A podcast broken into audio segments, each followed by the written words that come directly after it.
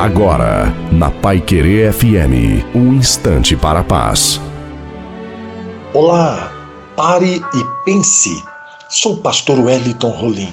No livro de Jó 8, verso 7, o teu primeiro estado, na verdade, terá sido pequeno, mas o teu último estado crescerá sobremaneira.